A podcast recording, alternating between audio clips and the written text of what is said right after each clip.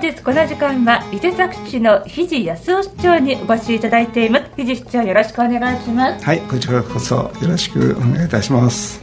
まずはじめに令和5年度一般会計予算について概要をお願いします。はい令和5年度一般会計当初予算。これはあの伊勢作共に歩む未来創生都市実現のためということで、えー、予算を立てさせていただきました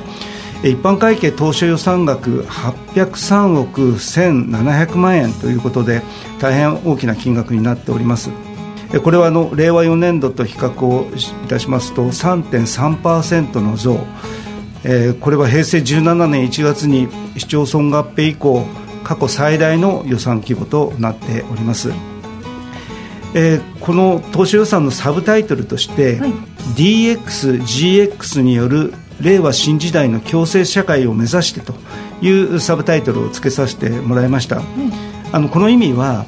うん、DX もうこれはあの当たり前に一般にももう DX ということで使われておりますけれどもこれからのデジタル社会に対応して今、専門的知見を要する DX 推進アドバイザーという方をお願いをして市の職員とともにさまざま学びながら DX についての対応をしているところです。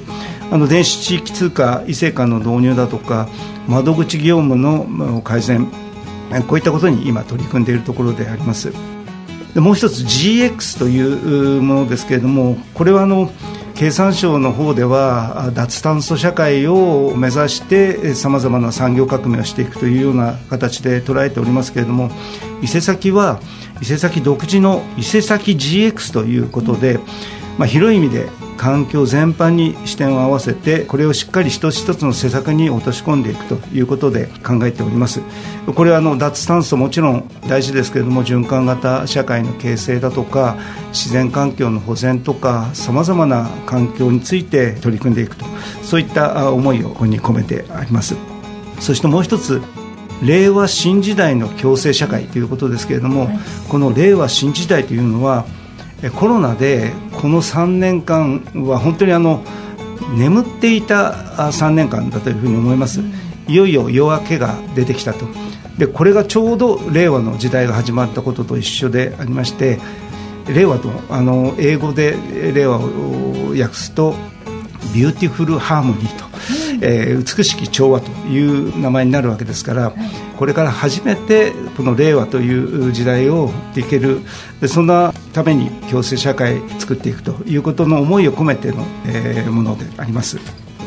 はいありがとうございます。えでは特に重点を置いたのはどういったところでしょうか？はいあのもちろんこの大きな予算になって一番の要因は少子高齢化等に関わる社会保障関係費の増加、一番大きな要因ではありますけれども、ただあの、コロナ後を見据えて、さまざ、まな物価対策、物価高騰対策、エネルギー価格の高騰に対する支援、こういったものをしていくということも大きな予算になった原因となっております。それから一つ一つの施策で言えばですね新保健センター子育て包括支援センターというのを元福島病院があったところの跡地に、えこれの建設を、え始めます。これがあの伊勢崎市の駅周辺の区画整理と合わせて、え街中のにぎわいの大きな活力につながる事業になるというふうに思います。その他にも駅前の区画整理をさらに進めてまちづくりを進めるということそしてまたこれらの広場やさまざまな取り組みを生かすイベントをすることによってにぎわいを創出をしていくこれをやっていきたいというふうに思っています。それからもう一つ、化蔵寺公園というのが、まあ、市内外の多くの皆様に愛される公園遊園地になってますけれども、この化蔵寺公園を、えー、化蔵寺公園共生花咲くプロジェクトということで、うん、3年間をかけて、去年から取り組んでますけれども、去年、今年、来年、まずは水生植物園を少しイメージアップを図るということにしていきます。それと市民プールが使えない休止状況でありましたけれどもここを解体をして整地をして将来駐車場に活用するということでの準備を始めましたそれからここに PFI ということで公園の中にさまざまな民間の方のお力もいただきながら市民が集える公園の利用者が集える場所を作っていきたいということで準備を進めています。それからあの子育てですけれどもあのもちろん報道等で出てますけれども群馬県にも協力をいただいて高校生までの医療費無料化。これをあの今年の10月から、えー、進めることができました。一度窓口でお金を支払うということなく利便性の高い制度にしていくということで10月から始まります。それとえー、伊勢崎市が忘れてならないのはやはり外国籍の住民の方が大変多い、群馬県で一番人口が多いというところの町であります今、外国人集中都市会議というところに参加をさせていただいてさまざまな共生の多文化共生の在り方多言語でのさまざまな情報提供こういったものを共通の課題を持っている市町村と話し合いをする場がありますのでここで伊勢崎市としてもさまざまな課題を国に届けたりまた同じ課題を持っているところの市町村からお話をいただいて伊勢崎市でそれを活用できないかどうかそんなこともやっております。そしてもう一つこの今年の4月から高齢者が生き生きと活躍できる社会の実現の推進に関する条例高齢者活躍推進条例というふうに言ってますけれどもこれを制定をいたしました。この条例の趣旨は高齢者の方がまだまだ元気なうちはしっかりあの社会に出て活躍をしていただきたいとそのことをよりできるような整備をしていくということが趣旨であります。高齢者の皆さんのご意見をいただきながらこれから具体的な施策にこれを落とし込んでいきたいと思ってますけれども老人クラブ、まあ、長寿会とか老人クラブえ、それぞれの地域にえクラブがありますけれどもこういったところの活性化につなげていく。これができればというふうに思っておりますので、えこういったことに、えこれからも取り組んでいきたいというふうに思っています。はいありがとうございます。さて来月8月から伊崎市では電子地域通貨伊勢カの運用が始まります。どういった経緯で始めることになったのかまたどんな目的があるのか教えてください。はいあの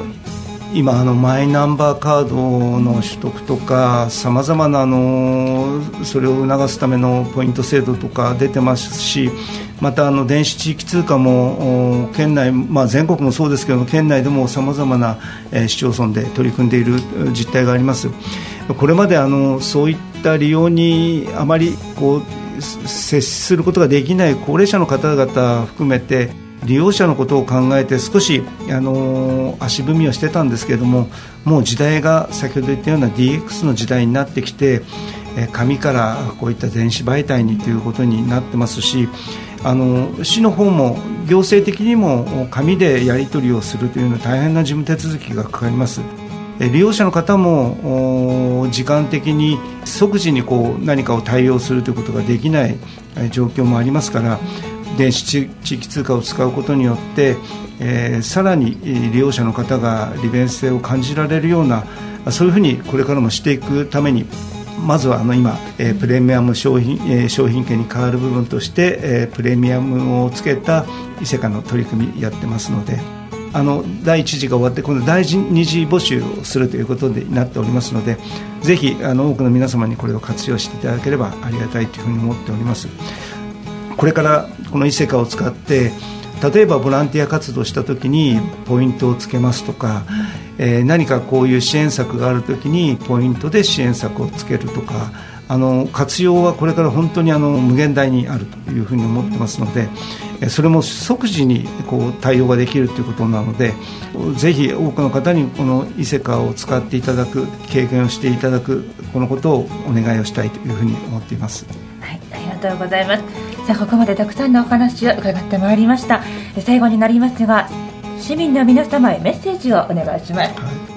い。今あの出水期でここのところニュースでも線状降水帯が発生をして大きな災害が起こっていると。いうことで、まあ、各地域でのこうしたあのお亡くなりになった方また家を流されたりお怪我をした方に本当にお見舞いを申し上げたいというふうに思いますけれどもこれはあの伊勢崎だけがといったことに合わないということにはなりません。防災については常に考えていかなければならないところですけれどもそのために一番大事なのは情報を市民の皆さんに届ける正確な情報を届けるということだというふうに思います。そのためにあのこのコミュニティ放送この伊勢崎地域に流れている伊勢崎 FM さんももちろんですし、えー、地域の群馬テレビさん含めて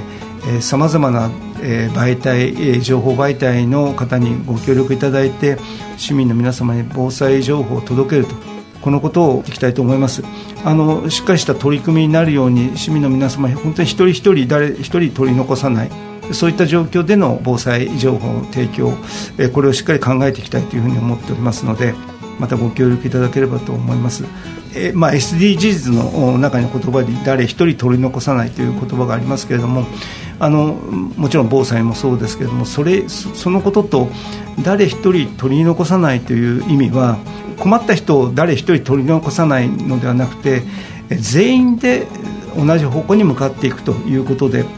全ての市民の方に伊勢崎市が今やっていることこれから取り組もうとしていることご協力いただいたりご意見をいただいてみんなでそれを関わっていただく取り組んでいく。このことが何より必要だというふうに思いますのでぜひさまざまな情報提供させていただきながら一緒に伊勢崎市と進んでいただくこのことをしていきたいというふうに思います。お願いをしていきたいと思います。それからもう一つ伊勢崎市は今県知事選挙をやっておりますけれども4年前の知事選挙市町村の中で一番投票率が悪い悪かったということであります。でその前の8年前は下から2番目12年前は下から3番目ということでだんだん 投票率が落ちているというところであります。えぜひあの群馬県と伊勢崎市の連携を図る上でも県が何をしているのかもう一度考えていただきながらえ投票に行くというこの自らさまざまな政治的にもさまざまなまちづくりにも関わっていき先ほどの全ての市民に関わってもらうということと同じ意味で皆さんに問題意識を持っていただいて共に、えこういった選挙にぜひ参加をしていただくことをお願いを申し上げたいというふうに思います、え皆さんのご意見いただきながらまた皆さんにとって素晴らしい伊勢崎市になるようにこれからも市政運営努めていきたいと思いますのでよろしくお願いいたします。本日この時間は伊勢崎市の肘康夫市長にお話を伺いました。ありがとうございました、はい、ありがとうございました。よろしくお願いいたします